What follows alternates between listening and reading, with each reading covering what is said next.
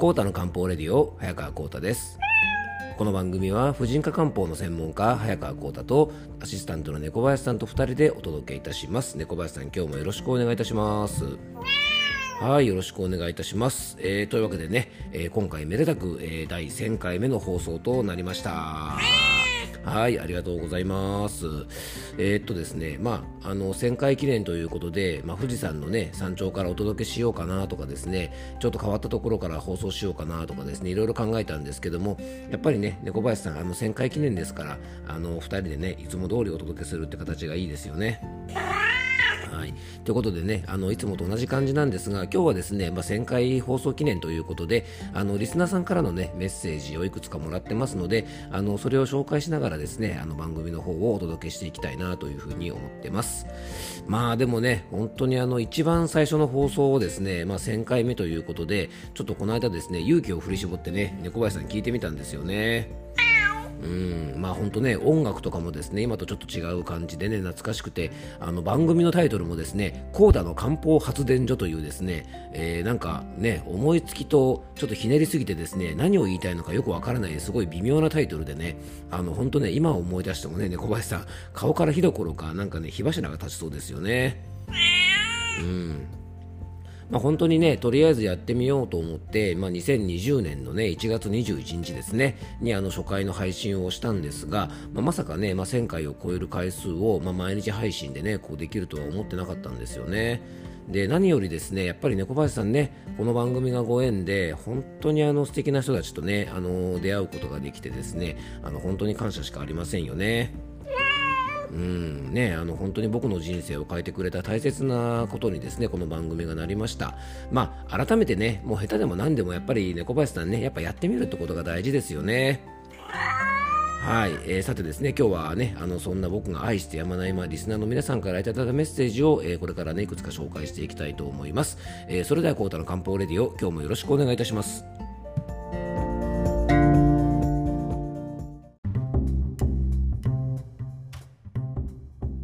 はい、それでは今日の本題に入っていきましょう。まあ、でもね、小林さんね、ちょうど1000回目の100回じゃないですね、1000回目の配信がですね、まあ、ちょうど日曜日っていうのもね、なんか区切りがいいですよね。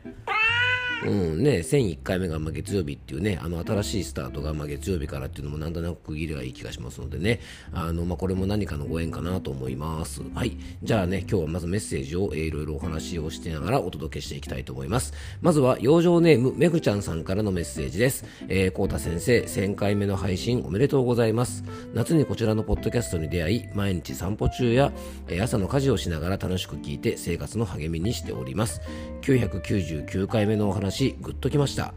何かに夢中になることは自分も相手も輝かせてくれるすごく素敵なことだと感じます、えー、育児や家事に追われる日々お金にはならなくても目の前のことを全力で楽しみたい。そのための健康づくりとしての日々の養生や、えー、運動を、えー、これからもしていきます、えスラムダンクぜひ見てみます。これからも楽しみにしております。ということでねめぐちゃんさん本当にありがとうございます。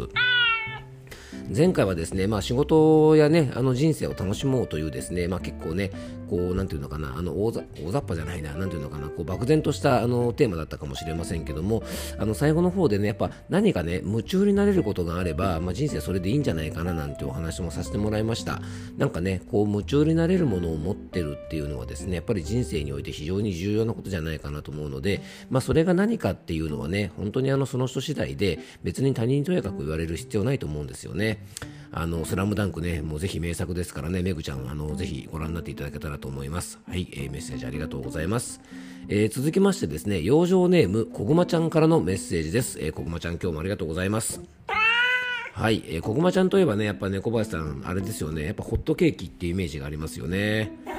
うんね、昔からあるんだけど、こぐまちゃんのホットケーキっていう絵本かな、あの有名ですよね。なんか最近ね、こう流行りのふわふわ系のパンケーキも美味しいんですけども、あの昔ながらのね、なんかいわゆるロイヤルホストとかで出てくるようなね、ああいうなんかホットケーキみたいなのも美味しいですよね。うん、ホットケーキ食べたいね、猫林さんね。うん。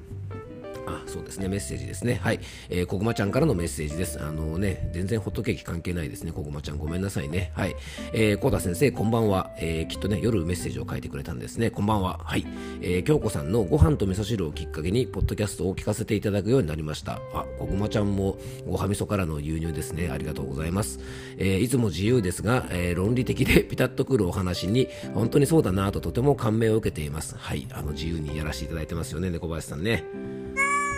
はい、えー、ご紹介されているいろんな養生を日々の暮らしに生かして、えー、以前より心地よくゆとりを持って過ごせている気がします。えー、さて、えー、ご質問ですが、私は数日前にコロナウイルスに感染してしまい、えー、37度台前半の熱と、えー、頸部のリンパの強い腫れが現れました、え、2日後にはどちらも消失しほぼ無症状になりました。現在在宅療養中ですがやはり免疫が戦った後、え戦い中なのか疲れやすく少し動くと椅子で休みたくなったりすぐに眠たくなったりするので、え無理をせず休んでいます。もともとご飯をたくさん食べられる方ではなく痩せ型です。えー、でも今回コロナにかかるまで20年ほとんど、えー、風邪もひかずお熱も出たことがありませんでした。私は30代女性です。30代の女性なんですね、えー、慣れないことなので今回回復していくにあたり体に負担をかけないで必要な栄養をとり体力を戻していけるか少し心配です、まあ、そうですよね。20年来ねほとんど風邪ひいてなかったってことなんでねやっぱりねコロナになってしまったら心配ですよね。で在宅療養期間はあと1週間ほどありますので少しずつ戻っていけるかとは思うんですがもちろん外出はできずお買い物も家族や友人にお願いさせてもらう必要があり、えー、食材も困る状況ではないのですが豊富ではありません。何か養生のアドバイスがありましたら教えていただけますでしょうか、えー、どうぞよろしくお願いします、えー、いつもコ太先生と猫林さんのことを応援しています。ということでね猫林さん、えー、ここまちゃんからメッセージいただきましたよ。ね、あのということでね、こぐまちゃん、本当に大変でしたね。あの実はこの質問はあのね、ちょっと次回とかその後とかでもね、あの良かったと思うんですけども、やっぱりね、こぐまちゃん、今、在宅療養中で、やっぱ一日も早くね、あの回復のための情報があった方がいいかなと思ってですね、まあ、今回ね、すぐにお答えさせていただこうと思って、えー、ちょっと回答の方にね、入れさせていただきました。あのまずですね、回復期なのでね、こぐまちゃん、あの食用上のお話をしたいと思います。で、まずですね、えっと、6回目の放送でコロナ感染後の体のケアについてね、え、ちょっとお話をしている回があります。あとですね、あの、ノートのコラムで2回にわたってですね、えっと、コロナの感染後の体ケアについて、あの、このポッドキャストでお話した内容を、えっと、文章化してですね、少し2回に分けて、えっと、ちょっと追加してですね、いろんな情報を加えたえー、ものをですねノートの方に書いてありますのであのもしよかったらね今回のエピソードにノートの方のねリンクも貼っていきますのであのもしご覧になれるようだったらですねこぐまちゃんよかったらノートの方のコラムをねあの今日のお話と合わせて、えー、ご覧いただけたらと思います。あのインフルエンザもそうなんですが新型コロナウイルスのような、ね、高熱が出てしまう感染症の後は、えー、漢方ではですね気陰両虚といってですね、えーと、元気と潤いが両方ともねちょっとこう不足したような状態になってしまうと、えー、漢方では考えるんですね。まあ、当然ね発熱があったりしますから熱を冷ますためにね体の潤いみたいなものを使うので、まあ、それが消耗するとそして、えー、ウイルスを体の外に追い出すために、まあ、気力とか体力も大量に使うので、まあ、元気も消耗すると、まあ、そういう状態になっているんですね。まあ、こういう状態の体のケアですよね。まず、あの、潤いを補うものはですね、甘酸っぱい果物なんかがおすすめです。えー、果物はですね、まあ、糖分でね、体の元気とか、まあ、漢方でいうとこの気をね、あの、補いながら、水分とミネラルで体の潤いも補ってくれるのでね、あの、果物系のものなんかはですね、結構おすすめです。よく、あの、風邪ひいた時にね、えー、っと、なんかリンゴをね、あの、すって食べるなんてね、ことをよく、あの、小さい頃ね、したような記憶もあるんですけども、あれはすごくね、理にかなっていて、まあ、水分と糖分と甘酸っぱさで、えー、潤いなんかもね、あの、入ってきますから、回復期に食べるにはね、すごくいいんじゃないかなと思います。でね、こぐまちゃんももともと痩せ型で食も細いっていう風にね、おっしゃってましたので、まあ、しっかりカロリーが取れる甘みのある飲み物なんかもね、あの果物と一緒に摂るとおすすめです。あの酸味も補えるので例えばね蜂蜜レモンみたいなものをねちょっとホットで飲んだりとかあと蜂蜜につけた梅干しなんかもねちょっと売ったりしてるのでそういったものをねちょっとお湯の中でねこう梅干し潰してあの飲んだりしてもねいいんじゃないかなと思います。梅干しとかだとね、まあ、クエン酸とかで疲労回復の効果もありますしね。あの唾液の分泌も出るので胃腸の働きも活発になると思います。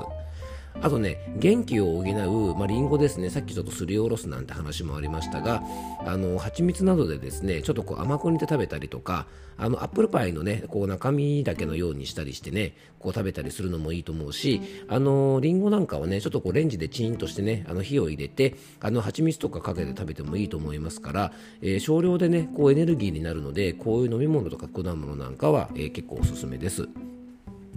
でまだまだねやっぱ疲れやすくてすぐ休みたくなる眠くなるあの眠たくなるっていうことなのでねやっぱり漢方的には先ほど言ったちょっと元気のね気が不足している状態だと思います。まだまだね。で、もともと痩せ型で多分巨匠と言われるタイプかもしれないので、えー、ベースの元気がね、ちょっと少なめなのかもしれませんが、あの、そこにね、コロナを体の中から退治するためにね、結構体が頑張ってくれちゃったので、あの、気が不足していると思いますから、まあ、気を補う食材はね、なんといってもやっぱりご飯とかお米、そして、あの、芋類なんかがすごくおすすめなのでね、まあ、行政からのね、救援物資なんかで結構お米とかね、あの、おかゆとか入ってるみたいなので、まあ、そういうものを積極的に食べたりとか、あとあの、かぼちゃなんかはね、結構冷凍食品とかでも売ってるのであのかぼちゃなんかの冷凍食品を買ってきてもらってねあのそれをちょっと柔らかくちょっと少し煮込んだりして食べてもいいしあとあの芋系のものはですね気を補うのであのかぼちゃとかですねじゃがいもとかのポタージュみたいなものもね今あのレトルトとかでも売ってますからそういうあのなんかねこう芋類を使っているようなポタージュスープみたいなものっていうのも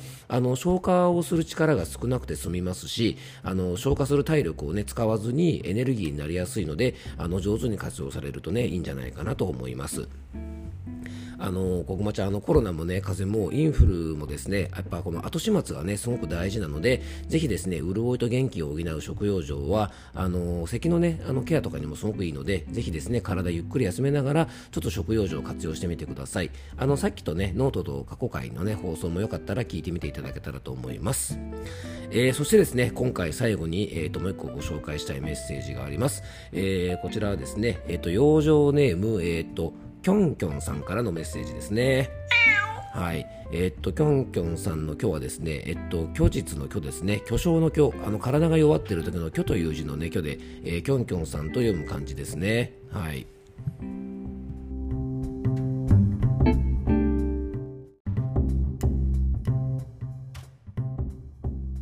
はい、すいません。ちょうどですね、えー、きょんきょんさんのメッセージを読んでる最中にですね、ちょっとお客様から電話かかってきてですね、えー、ちょっとね、あの、風邪ひいて、ちょっとコロナっぽいんだけど、どうしようなんていう電話でね、あの、ちょっとこういう漢方薬飲んだ方がいいですよなんて話を、あの、ちょっといろいろしてたのでね、えー、ちょっとチャプターが切れてしまいました。はい、えー、失礼いたしました。えー、じゃあね、えっと、本題の方に戻っていきましょう。えっと、養生ネームきょんきょんさんからのメッセージで、きょんきょんの今日はですね、さっきも言ったけど、巨匠の巨ですね、えー、きょんきょんと書くみたいですね。よっぽど巨してるんでしょうかね。はい。えっと、こうた先生、猫林さん、こんにちはは。はい。えー、こんにちはは。番組を聞き始めてから、えー、2年ぐらい経ち、えー、この度番組が、えー、約1000回を迎えるというタイミングでしたので、思い切ってメッセージをしてみました。はい、ありがとうございます。えー、配信約1000回おめでとうございます。ありがとうございますね。猫林さん嬉しいですね。この約ってところがいいですね。約1000回ってところがね、あの、ちゃんと番組を聞いてくれてる証拠ですね、猫林さんね。はい。えっと、お仕事の合間に毎日の配信やノートの記事、SNS の配信やラジオ番組、マラソンまですごい活動量で、実証の人はここまでやれるのか、えー、実 of 実、さすが世代、世界三大コータってことでね、なんかね、猫林さん、実 of 実っていうとですね、なんか King of Kings みたいですよね。えー、毎日の配信についての感想もねあの書きたいメッセージや質問したいこともたくさんありますが、えー、長くなりそうなので今回はお祝いのメッセージだけにしておきます、えー、漢方話も好きですがマカロニサラダはサラダなのかというタブーにメスを入れるような日常トークも面白いです、えー、これからもお二人のトークを楽しみにしております、えー、寒さも厳しくなってまいりました、えー、寒がりな猫林さんは丸くなりたい季節ですね。ハート、えー、師走のせせばしない日々かと思いますがコータ先生猫林さん漢方レディオのリスナーの皆さん、えー、穏やかな年末年始を迎えられますようどうぞご自愛くださいませということでね、猫林さん、ね、養生ネーム、きょんきょんさんからメッセージいただきました。ありがとうございます。はい、もう出だしのね、もうこんにちはは、ね、最後のね、明らかにオーバーザさんご助会メンバーを匂わせるご自愛ください。そしてですね、禁断のマカロニサラダ論争をね、引っ張り出すあたりね、まあ、このリスナーの正体はですね、まあ、あの、彼女しかいませんね、猫林さん間違いないですね。はいそうですねもう養生ネームはですね巨匠の今日を使ってね僕らを惑わせてるつもりかもしれませんがもう正体はバレてますね猫林さんねはい。まあ、僕はねプロレスファンなのでプロレスファンはですね、えー、覆面レスラーですねマスクマンの正体が大体あの人だろうって分かっていてもですねあえてそれを言わないというのがマナーなので、えー、今日のね漢字が入っているキョンキョンからのメッセージということで、えー、ありがたく受け取りたいと思います。はい。えー、まあ、今回はですね1000回記念ということでね僕の番組を応援してくれるリスナーさんからのメッセージのご紹介、えー、質問への回答をさせていただきました、えー、今回ね紹介したメッセージ以外にもいただいてはいるんですけどもねあのちょっとね個別に取り上げたいなというメッセージもありましたので、えっと、そちらのね、えっと、メッセージに関してはまた別の機会にご紹介していただきたいと思います。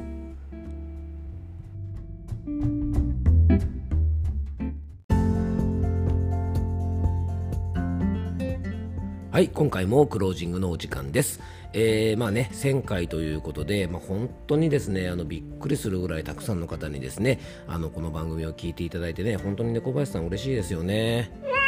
はい、あの番組がご縁でねあのラジオ番組に出演させてもらったりとか雑誌の取材が来たりとかですね、まあ、本当にびっくりするようなこともありました、えー、これからもね、えー、1500回2000回そして3000回目指してですね、えー、猫林さんねナンバリングを間違えないようにしながらねはい、えっ、ー、と、約3000回とかならないようにですね、えー、確実にですね、ナンバリング間違えないように気をつけていきたいと思います。えー、これからもですね、猫林さん、そしてね、あの、愛するリスナーの皆さんと一緒にね、楽しんでいろいろお届けできたらなと思います。えー、それではですね1000回記念最後の締めは、えー、僕が大好きなプロレスラー、えー、新日本プロレス100年に1人の逸材棚橋宏選手の決め台詞をお借りして、えー、締めていきたいなというふうに思います。えー、今日も聞いていただきありがとうございます。どうぞ素敵な一日をお過ごしください。えー、漢方専科サラダ薬房の早川浩太でした。では、また明日。じゃあ最後にリスナーの皆さん、愛してます。